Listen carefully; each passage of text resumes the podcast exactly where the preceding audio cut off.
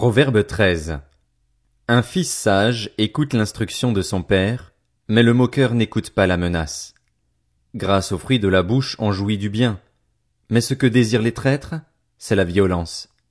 Celui qui veille sur sa bouche se garde lui-même, mais celui qui ouvre de grandes lèvres court à sa perte. Le paresseux a des désirs qu'il ne peut satisfaire, tandis que les personnes actives sont comblées. Le juste déteste les paroles mensongères le méchant se rend odieux et se couvre de honte. La justice garde celui dont la conduite est intègre, mais la méchanceté cause la ruine du pécheur. L'un fait le riche et n'a rien du tout, l'autre fait le pauvre et a de grands biens.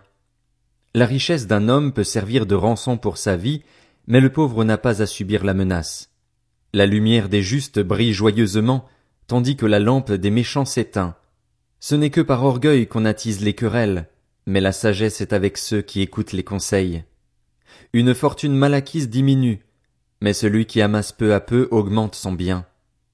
Un espoir différé rend le cœur malade, mais un désir accompli est un arbre de vie. Celui qui méprise la parole se perd, mais celui qui craint le commandement est récompensé. L'enseignement du sage est une source de vie pour détourner des pièges de la mort. Le bon sens a pour fruit la grâce, mais la voie des traîtres est sans issue.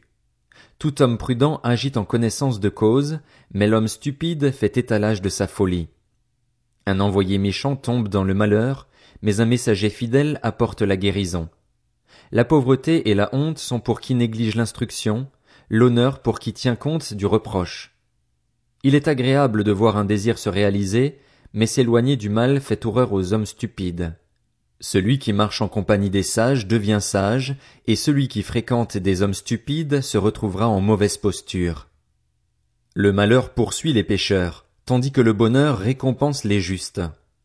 L'homme de bien laisse un héritage aux enfants de ses enfants, tandis que les richesses du pécheur sont en réserve pour le juste.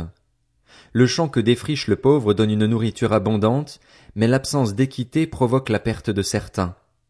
Il déteste son fils, celui qui ménage son bâton, celui qui l'aime cherche à le discipliner.